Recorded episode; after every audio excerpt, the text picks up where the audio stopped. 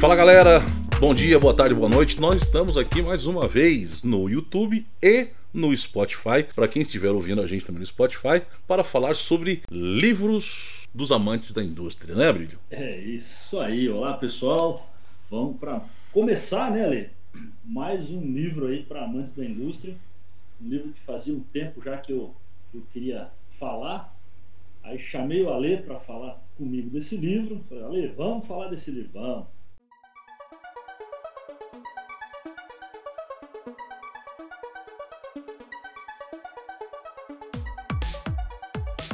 É um livro do Goldratt, não é o livro A Meta. Interessante que na capa do livro já está escrito, né? Autor do best-seller A Meta. Né? E é, é interessante, né? porque ó, o livro A Meta eu tenho, né? Uhum. O livro A Meta é um livro bem antigo. Essa edição que eu tenho aqui, né? Ela já é uma edição bem antiga. Deixa eu dar uma olhada aqui. Ó, segunda edição publicada em 2002, né? É, mas ele é um livro pouco antes disso, a gente né, já falou uma vez ali, um livro que demorou para ser publicado, falando no episódio, temos um episódio de influencer no Spotify sobre o Goldratt, né? Uhum.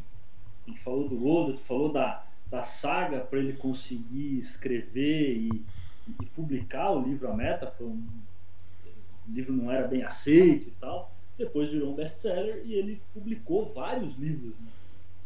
Publicou ali alguns livros, todos eles é, relacionados a essa questão da teoria das restrições e tal. Uhum. E o livro A Escolha, ele foi publicado originalmente ali é, em 2008 né, e traduzido em 2014. Ele foi escrito junto com a filha do Goldratt, né, a, a, a, que é a Efrat Goldratt. Quatro mãos. A filha é, a filha do, do Goldratt, ela, ela é psicóloga organizacional. Uhum. E uma das questões é, das conversas, né, nas conversas que eles tinham ali é, sobre teoria das restrições, é, ela até conta né, que o, o, o, pai dela gostava muito de falar disso, e ele falava que isso podia ser usado por qualquer pessoa em qualquer situação inclusive na vida.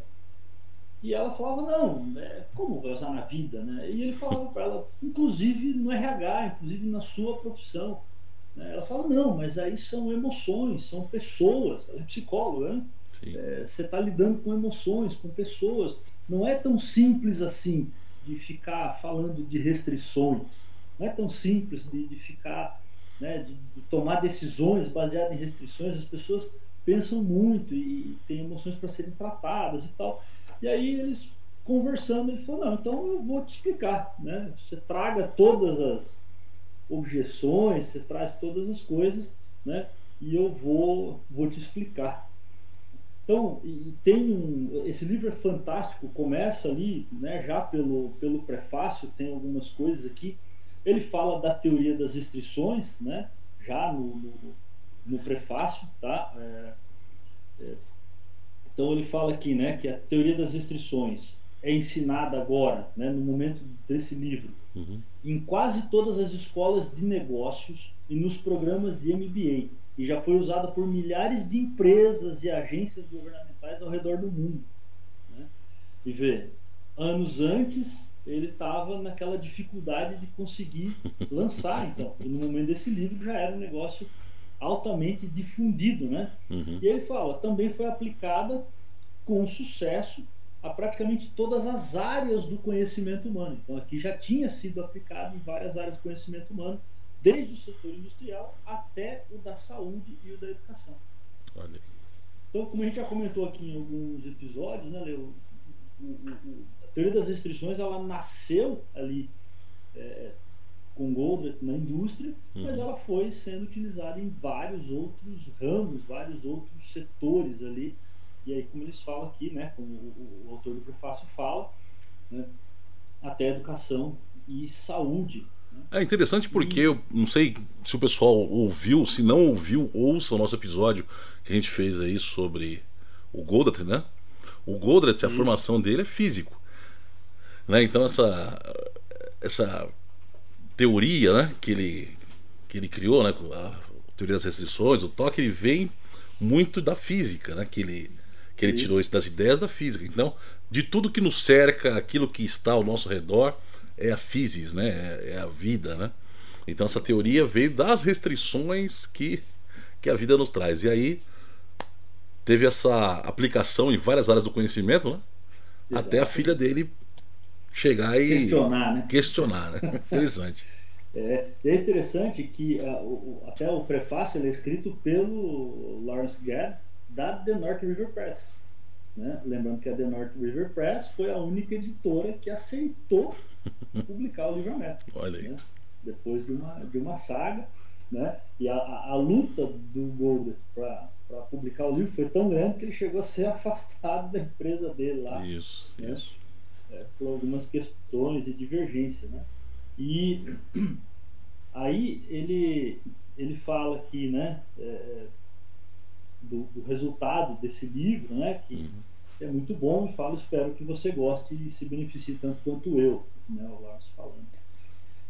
E aí tem um, um prólogo, antes de começar o capítulo 1, é, escrito pela filha dele, né, a, a filha que escreveu o prólogo, e uma coisa fantástica que eu fiquei horas olhando ali. Lá no final do livro tem umas 50 páginas com as anotações né, deles, é, com mapinhas mentais, assim, com, com fluxozinhos das, é, das decisões, das coisas. É fantástico. Eu recomendo assim, para quem conseguir esse livro. É, é, um negócio muito, muito, muito legal. As anotações de como eles estruturaram o livro. Exatamente, de como eles foram estruturando os pensamentos ali, Caramba. das discussões, né? Então, é, é, bem, bem, bem interessante, assim, tá? São, são mapas lógicos, né? É, e anotações é, da Efrata, né? Legal. É, que está lá no, no, apêndice do livro, são praticamente 50 páginas lá, né? E, e, assim, né, a questão que eles chegaram ali era o seguinte, né? Que como aplicar a teoria das restrições, tá? E aí ele, ela fala aqui, né? Mas meu pai me explicou que seria principalmente falando sobre o livro agora. Eles estão uhum. comentando sobre o livro, né? E ela esperava que fosse mais um livro de negócios abordando a teoria das restrições. Aí ela fala: mas meu pai me explicou que seria principalmente como viver uma vida plena, né? Ela fala que me interessou muito, tanto para minha vida pessoal quanto profissional.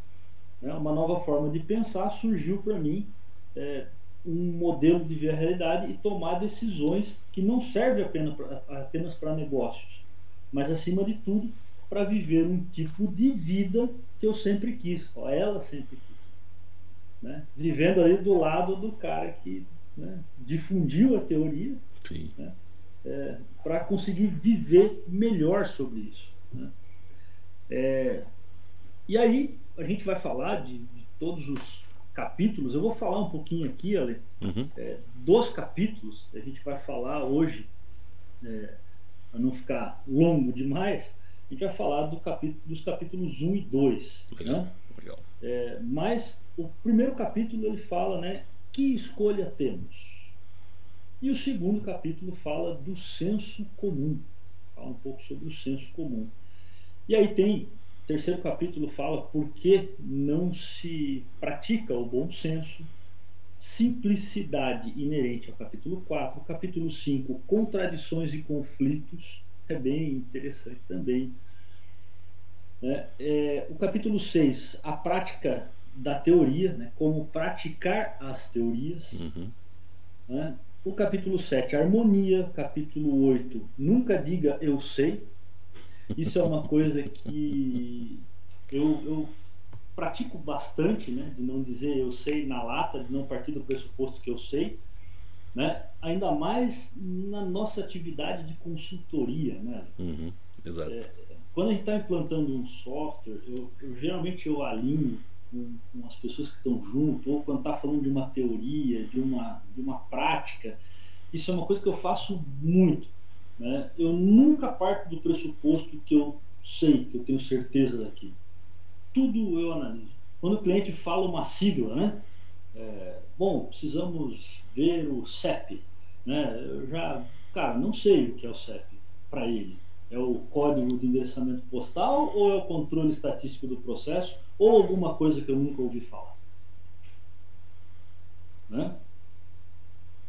Então, a gente se depara muito com isso, né? A gente se depara Exatamente. com funcionalidades, por exemplo, até ontem não existia. Então você fala, não tem, não faz? Não, não sei. É porque hoje pode ser que faça. Pode ser que na semana passada teve uma atualização e agora o software faz aquilo que a gente está pensando, né? Exatamente. Capítulo 9 ele fala sobre ganha-ganha. O 10, né? É, nunca diga eu sei, continuação, mais um pouquinho. então você vê que é importante nunca dizer eu sei. Né? É, isso já dizia o Sócrates, né, cara? Na filosofia grega, ah, uma é? das frases mais conhecidas do Sócrates, do Sócrates é essa, né? Só sei que nada sei. Ah, verdade, só sei que nada sei. é verdade. O capítulo 11 ele faz um, né, um é, uma explicação interessante. Quantas oportunidades existem, né? como a gente descobre isso. Capítulo 12, produtos com validade curta. Capítulo 13, o céu não é o limite. É interessante. A quebra de paradigma, né? Que a uhum. gente já parte de que o céu é o limite. E realmente não é, né? Lá no primeiro episódio, a gente acho que falou um pouquinho sobre isso. E no teaser do industrialização, para quem não viu ainda, está lá no YouTube, né? Uhum. É, a gente fala que a gente tem indústrias já além do planeta. É. Né? Acabado externo, verdade. Fora do planeta. Não é verdade? Uhum. Né? Tem, tem indústrias, tem educação, tem pesquisa e desenvolvimento fora do planeta. Né? Então tem uma, uma indústria aí. Né?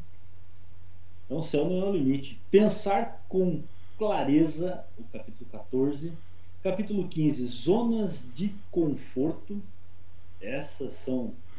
É, é, é, zona de conforto é muito interessante, né? Porque a gente sempre busca a zona de conforto, é natural do ser Sim. humano, mas a zona de conforto que a gente procura é a zona de conforto que pode nos, é, nos deixar numa situação ruim, né? É complicado. É, a zona de conforto é muito bom no começo. Né? Você chega Exato. naquela zona de conforto, ah, agora estamos tranquilos, né? Sabemos onde chegamos. Exato. É só nesse momento. Dali para frente já se torna perigosa, perniciosa. Exato, exato, exato. É, lendo a zona de conforto, eu lembrei de um livrinho que a gente pode até falar sobre ele aqui também, que é batido, antigo, uhum. mas muito atual, né? Quem mexeu no meu queijo. Quem Mexeu no Meu Queijo, assim, e na época do lançamento do Quem Mexeu no Meu Queijo, né, eu acho que a mexida no queijo demorava mais uhum. do que hoje em dia. Sim. Mexida no queijo demorava mais. Né. O 16, contrariando o senso comum, as pessoas são boas.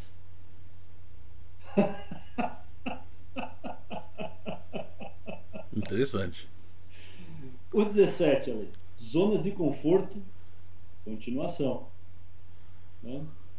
E por último, mas não menos importante, capítulo 18, emoção, intuição e lógica. São coisas diferentes, né? Sim, sim. Mas uma pode levar a outra, né? Tem, tem um caminho aí, né? Uhum. E aí vamos falar então um pouquinho aqui do capítulo 1, que escolha temos, né? Ele vai falando um pouquinho, eles vão, vão conversando. O, o livro é muito gostoso de ler, uhum. né? porque ele é um diálogo. Né? O, o, o livro é escrito em forma de diálogo né? É, é, da Efrat com o Golda, né? com, com, o pai dela, né? o, e eles, e ela vai falando, ó, meu nome é Efrates, tal, tô acostumado a ler texto do meu pai em voz alta para ele, né? É, e ele diz que meus comentários, né, e a minha linguagem corporal ajuda a identificar os, né, em que pontos seus seus argumentos estão claros. Então, olha só, ela já lia os textos do pai dela para ele, né, para ele entender se é, e ele assim ele ia percebendo se ela estava entendendo. Uhum. né? Talvez tenha uma explicação aí por que, que os livros do Goldratt são tão leves de ler e tão fáceis de entender, né? Sim, sim. do ponto de vista de aplicação, de compreensão, eu, eu particularmente acho que são livros. É, o difícil muitas vezes é colocar na cabeça das pessoas algumas coisas né, no dia a dia. Mas para compreender é, é fácil. Né? É, o Goldratt, assim, como professor que foi também, ele tinha muita didática, né, cara? Tanto é a questão da meta, de escrever um romance para explicar a teoria exato, das restrições, uma sacada gigantesca, né? Porque Exato. ali você mergulha na história, não é uma leitura cansativa, né? Você vai vendo ali diversas facetas que acontecem lá com o personagem principal, mas você Exato. no final tem ali sempre a, a mensagem passada, né? Exatamente. E, e tem o romance, né? A história do, do casamento dele lá. Exato. As, as tretas com a mulher, né? Por que, que você trabalha demais? é coisa que você vê, né? O cara escreveu lá em Israel, a gente acha que é só no Brasil que a mulher reclama. É aquela história, né, cara? A vida imita a arte e vice-versa, né? É, você que é, né, tem aí uma veia artística, sabe mais disso do que eu. Né? Pois é. E é interessante que ela fala aqui, né? Os pontos que eu, que eu fui anotando aqui. né? Uhum. E ela fala o seguinte, que ela, ela sempre faz isso e tal, né? E, e ela fala, eu investi muitos anos para aprender o quanto não sabemos. Ela está falando isso porque ela fala com relação ao, ao PhD e tal, né? Por, que- por que, que ela chegou a essa conclusão, né? Hum. Aprender o quanto não sabemos. Né? Porque eh, ela lia o livro para ele, ele perguntou, ela perguntou para ele, por que eu? Aí ele falou, porque ao contrário de tantas outras pessoas, você não se engana achando que sabe tudo sobre organizações, muito menos sobre o comportamento humano. Essa é a resposta do Goldratt para ela. Caramba. né? Ela não achava que sabia tudo né, sobre organizações, sobre comportamento humano, só que nessa altura ela, dessa conversa ela já era PhD em psicologia organizacional. E ele gostava que ela lesse porque ela não achava que sabia tudo sobre isso. Isso é um ponto interessante, né, Ale? Porque muitas pessoas acham que sabem tudo. Sim. Muitas pessoas têm essa percepção, acham que já sabem tudo sobre o seu processo, já sabem tudo sobre o seu negócio, sobre a sua empresa, sobre as pessoas que trabalham ali. E a gente percebe muito isso nos, nos mapeamentos, nos diagnósticos, nos levantamentos de processo, né? nas licitações, quando a gente começa a fazer perguntas, né? Uhum. E aí, aí a gente percebe, a pessoa percebe que ela não sabe, que ela tem que buscar informação. né? A gente começa a fazer perguntas e aí é um ponto, né? A gente tem que fazer perguntas para nós mesmos, né? Isso é uma armadilha, né, cara? Porque todos nós estamos suscetíveis a isso. Uma hora você acha que você ah, já conhece o suficiente esse assunto. Isso é uma armadilha, porque pode ser que venha uma pergunta aí, né? Como você colocou. A gente vê muito Exato. acontecer, acontecer isso em projeto. Vem uma pergunta e você fala, poxa, mas peraí, isso aí eu não sabia. Exato, exato. Normal, né? então, por isso que né, eu nunca digo eu sei. Uhum. Então é, é interessante esse ponto, né? É, e aí ele ele fala, né, sobre liberdade de escolha, né? É, e aí ela pergunta para ele, né? Qual das escolhas que ele fez que teve maior impacto na vida? Né? Aí ele fala, eh, a resposta dele é o seguinte, né? Eu queria viver uma vida plena. E a decisão mais importante que me levou diretamente onde eu queria foi dedicar tempo para entender, realmente entender, cada uma das minhas áreas de interesse. Sabe quais eram? Quais? Família, amigos e trabalho. Ele focou em entender essas três coisas: a família, os amigos e o trabalho. Pô. dedicou o tempo. Então, quando ele escolheu que ele ia se dedicar a entender essas três coisas, né, ia gastar o tempo dele, foi uma das melhores escolhas que ele fez para viver uma vida plena. Isso aqui me lembrou, Ale, quando a gente falou um pouquinho do ano limpo. Uhum. Né? De você fazer algumas escolhas e aí você tem que, quando a gente faz algumas escolhas, a gente escolhe o que a gente vai fazer, né? automaticamente a gente está escolhendo o que a gente não vai fazer. É. Né? Se eu escolho, se eu tenho uma quantidade de tempo ou uma quantidade de dinheiro, né? uma quantidade de recurso, eu quero comprar alguma coisa, eu tenho que escolher o que eu vou comprar e automaticamente escolher o que eu não vou comprar. Uhum. Mas a nossa dificuldade de fazer escolha é, é muitas vezes é, lidar com aquilo que a gente está abrindo mão, né? A cabeça da gente a gente está perdendo. Né? E, e aí, quando o Goldratt fala realmente entender, né? Que ele falou na fala dele lá, né? É, eu queria entender realmente entender, com ênfase. E o realmente entender do Goldratt, ela fala aqui que ele quer dizer gastar horas intermináveis na tentativa de decifrar as causalidades que governam a situação. Isso não é fácil. Daí ela fala para ele, né? Isso não é fácil. E ele fala: quem está falando de ser fácil? Você quer ter uma vida fácil? Então, assim, primeiro, né?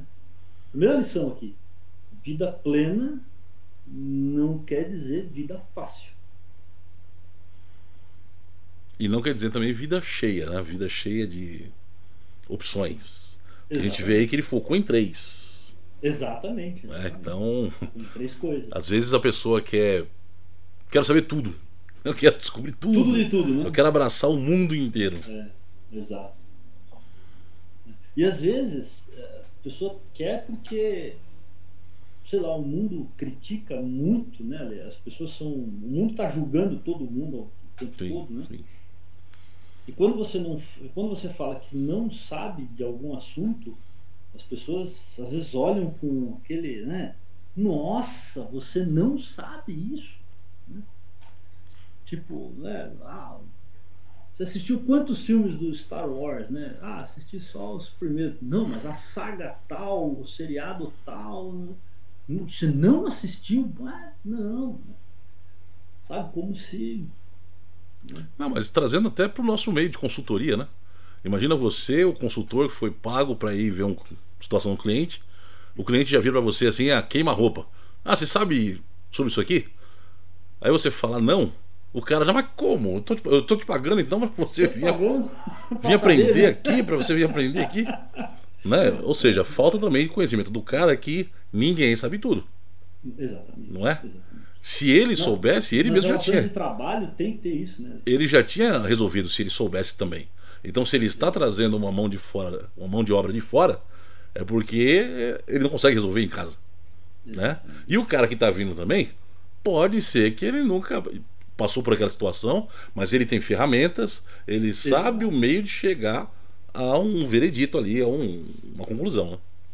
Exatamente. É, esse, esse é um ponto interessante, né? Porque, na verdade, as pessoas confundem um pouquinho o trabalho de consultoria, principalmente, né? é, de investigação, de solução de problemas. É, não é, você não está comprando uma solução pronta, você está comprando a construção de uma solução.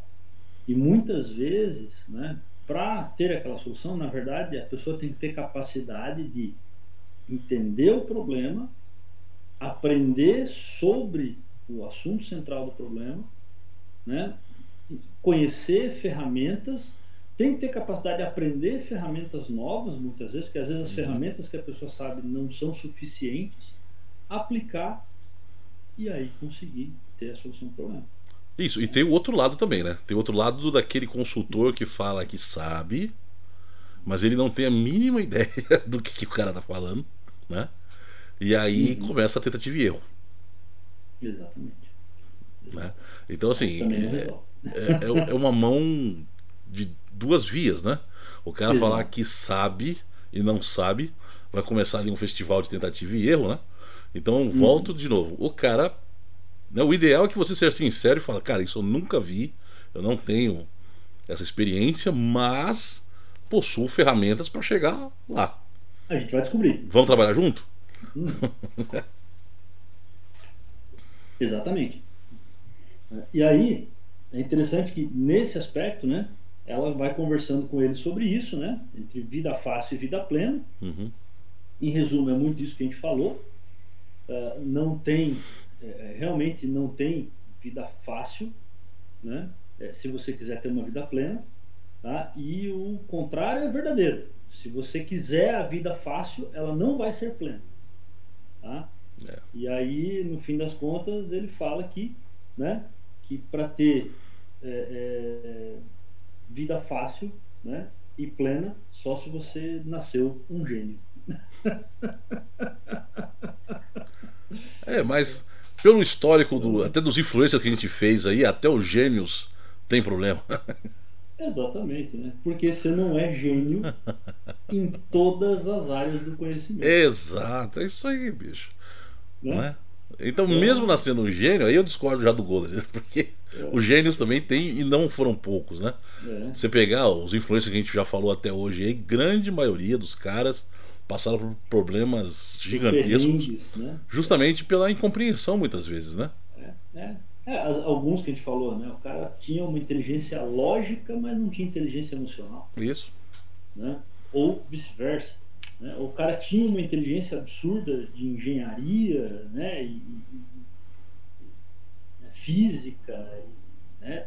O caso do Tesla, mas não tinha inteligência emocional, não tinha inteligência financeira.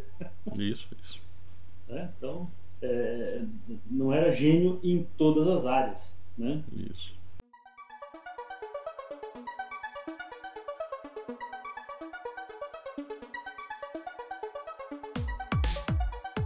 Então é interessante, né?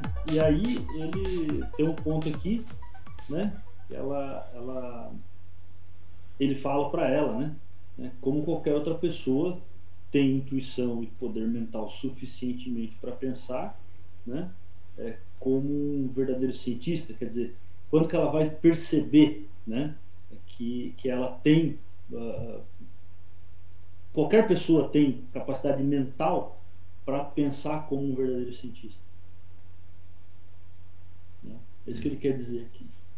Legal. Então, assim, ah, a menos que você tenha algum, realmente algum problema, né? E aí, aí tem, tem, tem profissionais que ajudam a diagnosticar e tal, mas a maioria das pessoas tem capacidade mental para se desenvolver e pensar como um cientista. E aí explica um pouquinho de como é esse processo. Né? Então é, é, é, muito interessante. E aí tem um ponto ali do, do diálogo aqui que eu também anotei, hum. né? que uh, eles falam de um, um, trabalho que o Goldratt fez, tá? É, em duas redes de, de, de varejo que é, se mostraram interessadas na teoria do Goldra no passado ali. Né? Magazine é... Luiza aí? então, não fala aqui no livro, mas é, eram, eram duas né, das cinco maiores redes de varejo do Brasil. Então, não era a Magazine Luiza, que a Magazine Luiza nesse tempo aqui acho que não estava entre não era as duas, não estava entre as cinco maiores, pode até ser.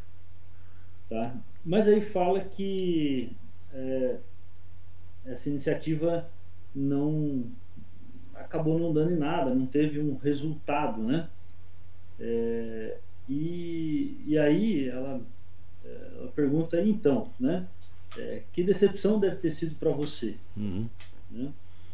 É, aí ele fala, né? Por que você fala em decepção? Né? Aí ela fala assim: ah, todo mundo se sente um pouco decepcionado quando uma iniciativa não dá certo. Né? Quanto mais importante a iniciativa, né, ele respondeu, né? Quanto mais importante a iniciativa, maior a decepção, mesmo quando a pessoa faz a escolha certa, né? mesmo quando uma pessoa é otimista e escolhe ver o lado positivo da situação, mesmo quando a pessoa é de ferro, ela fica decepcionada. O fato de você reprimir esse sentimento não quer dizer que ele não exista. Né? Uhum. A, a, filha falando para ele, né? Sim. É, aí ele fala assim, né? Um argumento típico de uma psicóloga. uma vez que você afirma que eu reprimo meu sentimento de decepção, como posso ser levado a sério quando digo que não os tenho? Né?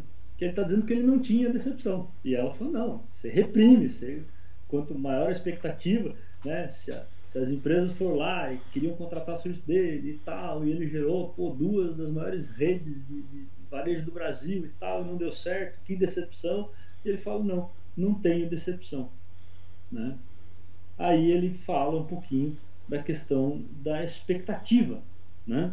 Ele fala: ó, vamos examinar um, um, uma situação de um ângulo diferente. Né? Uhum. Suponhamos que você seja um cientista e que esteja tentando construir um instrumento com base em uma nova abordagem. Claro que, como você é experiente, faz um, né, eh, vai primeiro fazer um experimento, vai construir um protótipo. E o que, que você espera do protótipo? Que o protótipo, pelo menos, faça aquele mínimo básico que você planejou ali, né? Então, e aí ele fala, né? Apenas um tolo espera que um protótipo funcione perfeitamente da primeira vez. O que se espera é descobrir o que funciona e o que não funciona. Né? Isso me lembra dos nossos protótipos do dia a dia, de processos, de software, de produtos, né? É, porque às vezes a gente faz um protótipo. Primeiro, primeiro, primeiro ponto que eu acho assim, é, e acho que esse, esse episódio a gente pode fazer um link com o RP na prática. Né? Uhum. Primeiro ponto é quando você pensa em um projeto com um único ciclo de protótipo. Né? Segundo, é quando um protótipo dá tudo certo. Eu já falo, não. Se deu tudo certo, tem, tem alguma coisa, coisa errada. errada. deu tudo certo? Tem coisa errada aí. Tem alguma coisa errada.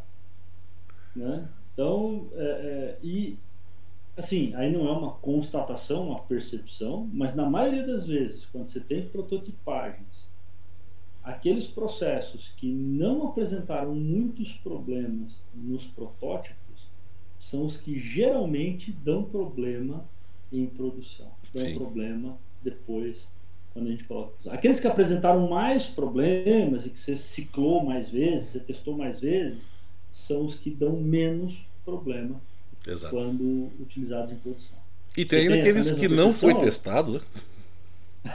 que vai dar problema com certeza. é.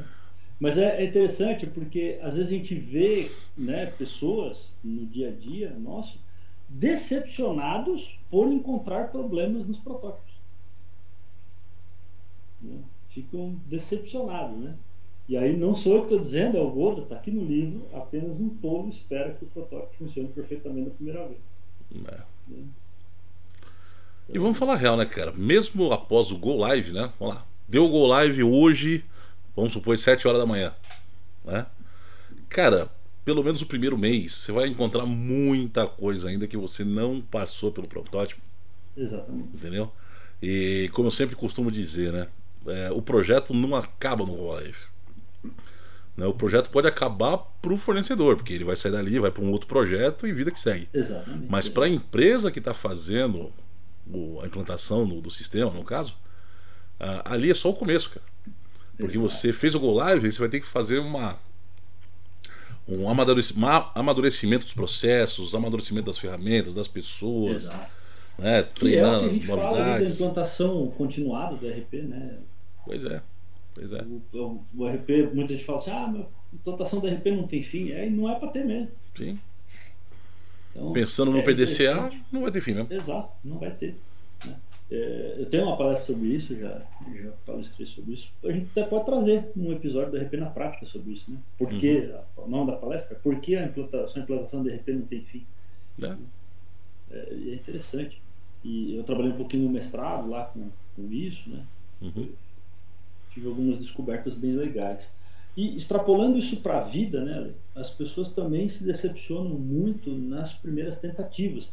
E é isso que eles discorrem aqui um pouquinho ainda nesse capítulo, né, dessa questão, é, é, dá liberdade de escolha, né? E cada escolha que você faz é um pequeno protótipo. Uhum. Né? No momento que você escolhe, você vai toda semana num mercado X. No momento que você escolhe ir no mercado Y naquele, naquela outra semana, para conhecer, para ver se é melhor, se é pior, ele pode ser melhor, ele pode ser pior. Sim. Pode ser que a sua experiência de compra seja melhor naquele dia, pode ser que a sua experiência de compra seja horrível. Né? É, quando você escolhe visitar um ponto turístico que você não costuma ir, pode ser que seja bom, pode ser que seja ruim. É um protótipo, é um teste, é uma experiência. Você nunca foi. Né? E mesmo que eu tenha ido, não quer dizer que para você vai ser a mesma experiência. Né? Quando você pede, pede, um prato, né, cara, um almoço diferente, Exato. todo dia você come o mesmo Exato, prato. Exato. Né? E aquele que você pede é bom, daí você pede um outro que você nunca pediu e é horrível. Ou vai no restaurante da frente, né, que você nunca foi. É, então as, a gente vê que, sim, que nas mínimas coisas né, existe a escolha. Né? Então uhum. a escolha é algo que está permeando a gente em todos os momentos. Né? Desde a hora que você acorda, na verdade, você está fazendo escolhas. Exatamente. Né? Ah, mas, não, mas peraí, tem coisa que eu já. Eu sei que vou fazer aquilo. Não, peraí. Você sabe que você vai fazer porque rotina. você escolheu fazer aquilo naquela manhã. Você poderia muito bem escolher não fazer. Exato. Né? Você, você criou uma rotina e naquele momento você escolheu seguir a rotina. Isso. Né? E, e, é interessante, até, até aquela frase, né, que é, não escolher já é em si uma escolha. Já é uma escolha. Não escolher já é uma escolha. E, e um ponto interessante é que a, a, a, nesse capítulo aqui, trazendo a escolha para a questão, né, que escolha temos, é, e, e, trazer essa questão da escolha para a vida plena, está muito mais relacionado né, a saber testar e a controlar as expectativas do teste, né? controlar as expectativas de cada, cada dia, né? para não entrar em depressão, não entrar em crise, né? de achar que, putz, essa semana foi uma semana ruim, essa semana foi uma semana que deu tudo errado, essa semana foi uma semana que, né, que eu, todos os restaurantes que eu fui foram ruins, né, todos os pratos que eu pedi não estavam bons. É, mas beleza, é uma semana que você passou e que você já sabe em quais restaurantes você não vai mais, quais pratos você não vai pedir mais. Né? Exato. Agora, o, o, importante é saber que a gente precisa, né, deve ter liberdade de escolha. Só que a liberdade de escolha, ela só vem com conhecimento, né?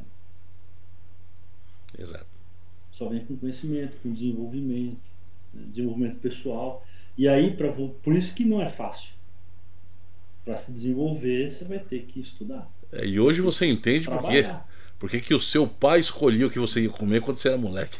Você chegava no restaurante, seu pai falava, ah, traz dois arroz, arroz, feijão e bife. Não, mas eu quero comer aquele outro prato ali. Não, não, eu comer arroz, feijão e bife. Porque você tinha o seu, o seu, o seu poder de escolha estava limitado Exatamente. Né? A sua Exatamente. falta de conhecimento do que, que era bom. Exatamente, putz, ó, bela analogia. bela analogia. Né? Primeiro que você era capaz de escolher alguma coisa que ia levar o pai à falência, né? Sim. Então, por falta, porque a gente não tinha noção né, do, do valor financeiro, né? Da capacidade financeira, do valor de cada coisa, do preço de cada coisa. É isso aí. Né? Aí e é, é interessante, né, Lê? Porque isso é uma analogia interessante, cara. Gostei, gostei da analogia. Porque quando os pais, enquanto os pais escolhem o que a gente vai comer, não é mais fácil. Sim. Não é mais rápido. Pô, e mais barato. Né? Enquanto eles estão escolhendo, a gente está brincando, né? Aí, depois de adulto, a gente entra no restaurante, às vezes fica, cara, leva 15 minutos para comer, mas antes disso leva meia hora lendo o cardápio para decidir o que vai comer. Exatamente. Eu gosto mais desse, mas esse está muito caro, então eu vou nesse, esse é mais barato, mas putz, eu tô com vontade desse. Aí fica tentando achar um intermediário que seja tão. O, o tanto que eu gosto pelo tanto que eu estou é disposto a pagar. É isso mesmo. Né? é, é, tão mais difícil, né? Então a liberdade de escolha nem sempre remete à facilidade na vida. Então para escolher a gente tem que estudar, né? Sim, inclusive, né, cara, a gente fazer uma comparação até com a própria Bíblia, né? Na questão ali na queda do homem é justamente isso, né? Que o homem caiu ali porque a partir do momento do pecado original, uhum. ele se torna conhecedor do bem e do mal. E do mal. É. Ou seja, ele passa a ter conhecimento sobre as escolhas dele. As escolhas. E aí ele paga um preço. É. É. o livre-arbítrio tem um preço, né? É, o Goldratt é judeu. Não é à toa que esse é o primeiro capítulo que ele escreve, que eles, que eles fizeram aí. Sobre cara, o poder de escolha. Sabe né? que eu não tinha. Sabe que eu não tinha pensado nisso? Olha, li o livro não pensei nisso. é, tanto que o primeiro, né, eles, eles, eles fazem o, o protótipo aqui do, do, do capítulo e uhum. tal, né? E aí o primeiro relatório da, da conversa foi chamado Liberdade de Escolha.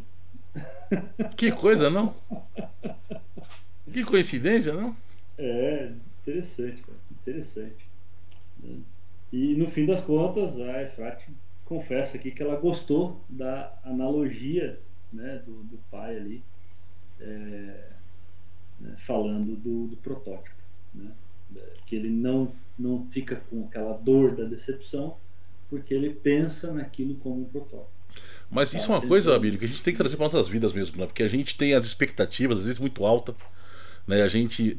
É, às vezes somos, né? Nós, como seres humanos, somos muito intensos naquilo que a gente vai fazer e bota uhum. a expectativa lá em cima.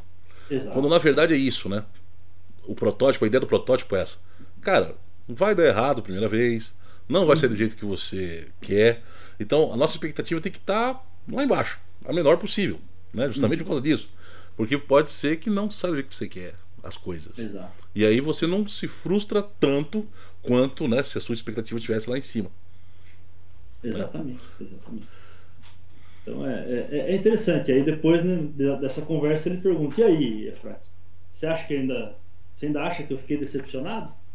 Aí ela fala: você provavelmente ficou bem. Olha aí. Né? Aí ela falou, mas tenho certeza que as pessoas à sua volta ficaram profundamente decepcionadas. Aí ele falou, ah, isso sim, você tem razão. Né? Mas as outras pessoas que estavam junto com ele. Né? Sim, sim. Então é, é muito interessante. Né? E aí tem uma anotação da Efrate aqui que eu acho interessante, que eu, eu marquei o parágrafo inteiro, que é o seguinte. Ela fala o seguinte, por um lado, a pessoa tem que ser humilde né, e assumir que não sabe.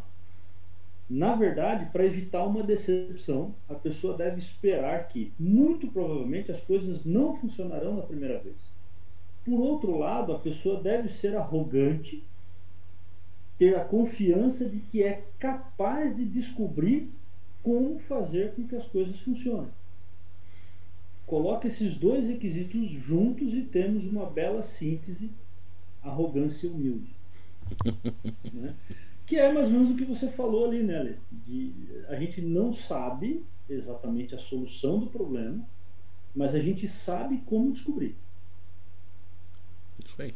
Né? E muito provavelmente para descobrir, uma coisa que a gente sabe é que a gente vai ter que contar com o conhecimento de várias pessoas. A gente vai ter que contar com o conhecimento de muitas pessoas. Uhum. Das pessoas da empresa, de outros consultores, pares, de outras pessoas que a gente conhece, de mestres. Né? É, a gente vai ter que contar com o conhecimento de muitas pessoas para resolver problemas complexos. Para tomar decisões complexas, a gente precisa. Né? Eu estou fazendo um trabalho recentemente é, onde a gente tinha um problema lá de, de tomar decisão, tomar uhum. decisão para planejamento de produção e tal. E eu fui falando, tá, mas quem que sabe essa informação? Né? Ah, é departamento tal. Não, o departamento tal não pode decidir sozinho porque tem esse esse impacto. Ah, então tem que chamar tal. Não, então tem esse, aí tem que chamar tal. Então vocês concordam comigo que cada vez que aparecer essa situação, vocês têm que chamar um, um, um, um briefing ali, uma reuniãozinha, alguma coisa com esse time multifuncional para decidir? Pô, é verdade. Isso tem que ser um procedimento. Sempre que isso acontecer, vocês têm que chamar esse time. Olha aí. E assim na, na vida, né, Léo? Sim, sempre, sempre. E aí tem uma, uma outra frase interessante aqui também, né? Que ele fala do Sêneca, né? Sêneca falou há dois mil anos que sorte é o que acontece quando o preparo encontra a oportunidade.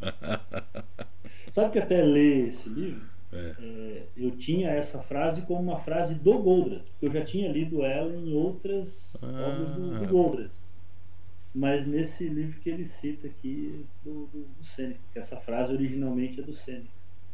Dois mil anos antes de Cristo aí. É. é. Né?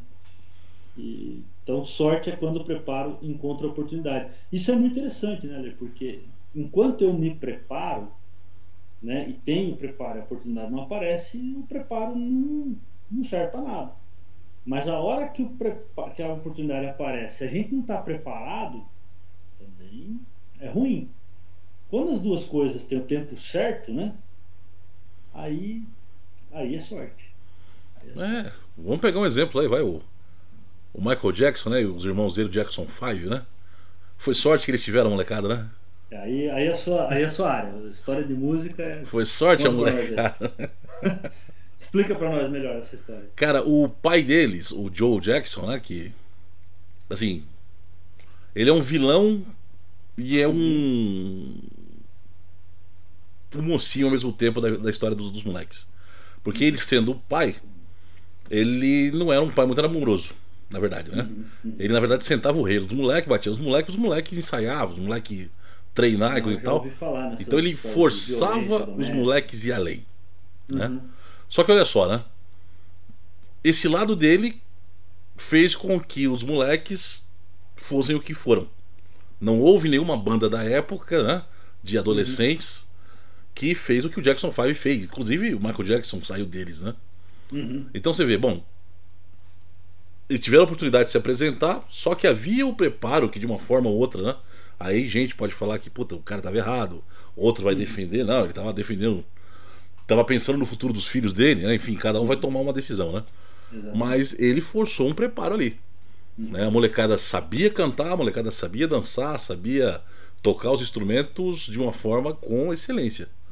Né? Então, esse preparo que eles tinham fez com que, no momento que tiveram uma oportunidade, né, eles deslanchassem aí no mundo do show business. Né? Sabiam o que fazer. Exatamente. É interessante. É interessante. Né? Então, e, e, com relação a isso, o que, que o Goldert fala? Né? Que é, é, é conhecer né, a causa e os efeitos que governam uma situação é o melhor preparo. Olha o Chical aí. Né? É, causa e efeito. Né? Você tem que conhecer isso que ele fala das causalidades, né? causa efeito. Isso vem um pouco lá da estatística e, e assim, é, é, eu faço quando o pessoal me traz algumas, porque tem, tem muita mentira sendo contada usando estatística, principalmente correlação. Né? Uhum. Ah, tem uma correlação positiva, então uma coisa está ligada à outra, né? diretamente, e nem sempre. Né?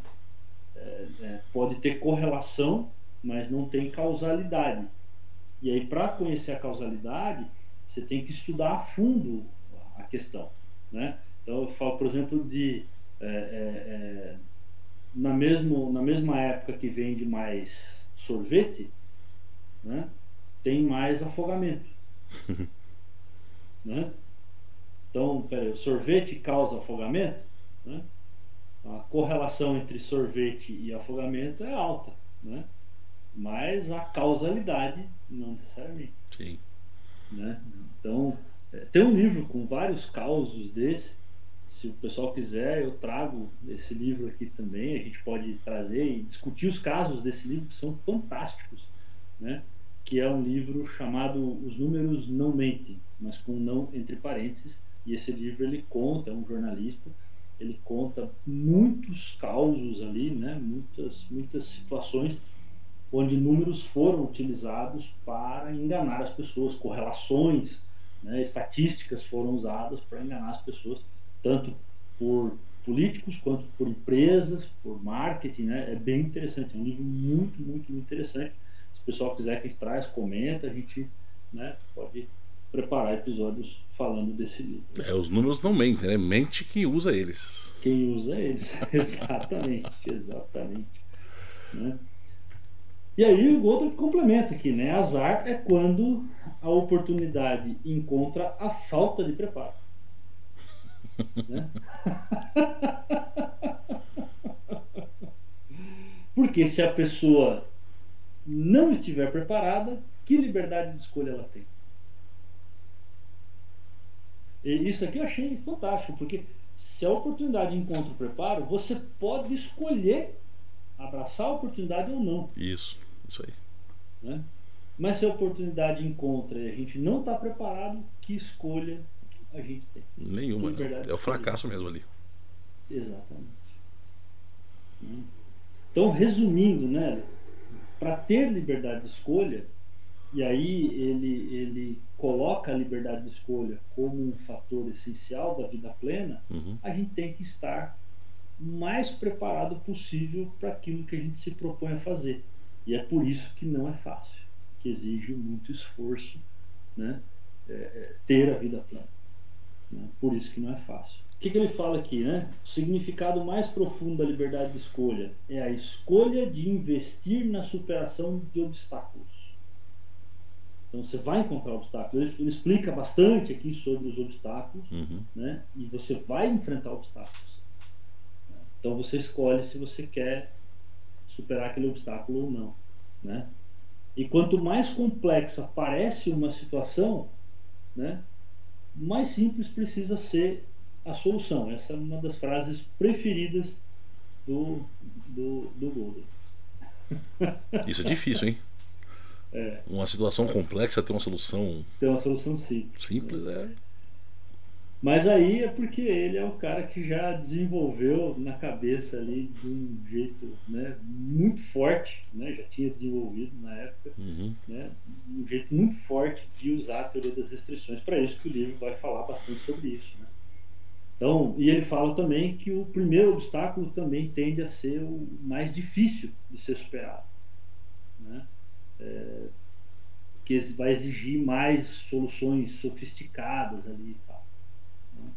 Então é, é, é interessante ali, assim, o capítulo 1 falando diretamente da liberdade de escolha relacionada ao esforço. Legal. É, e ele condena também a admiração pela sofisticação. Né? E ele uhum. encerra o capítulo, né, o, o, o encerramento do capítulo aqui, é falando né, que o prêmio que você vai ganhar é a compreensão em primeira mão de que as causalidades governantes nada mais são do que bom senso. Né? E de como esse bom senso é poderoso. E aí, conhecendo você, né, ele fala, é, provavelmente isso será senso comum. e aí abre para o segundo capítulo, senso comum. Mas fala aí o que você ia falar para para encerrar. Cara, interessante, porque a gente né, tá discutindo aqui um capítulo de um livro né, que tem uma forte base técnica, mas ao mesmo tempo humana. Uhum. Né? E nisso a gente encontra vários pontos de aplicação à nossa vida pessoal. Isso. Né? Então a gente vê como as coisas são relacionadas mesmo, né? Uhum. Como tudo são todos e todos são tudo. Olha que, que loucura isso, né? Mas, cara, eu eu achei interessante essa abordagem que a gente fez aqui em cima do, do capítulo, né?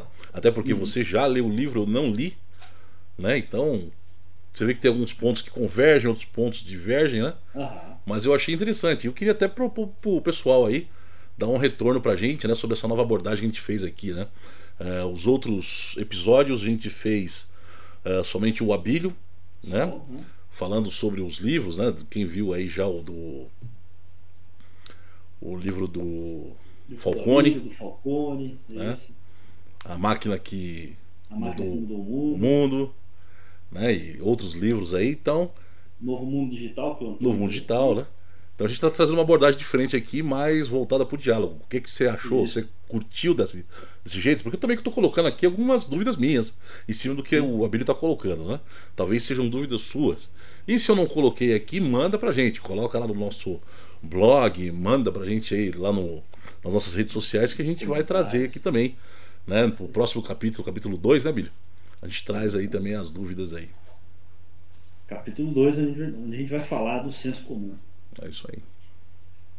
Muito legal. Eu, eu curti, curti discutir o, o livro com você, muito legal. É, a maioria dos assuntos do Goldred eu gosto muito, né?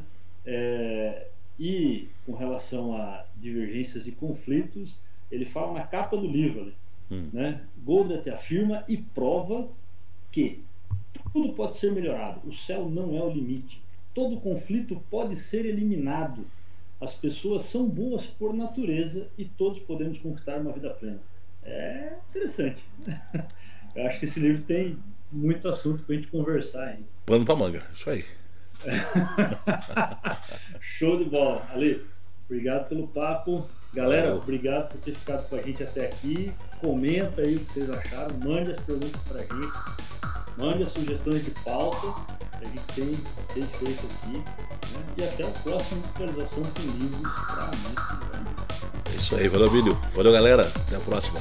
Valeu.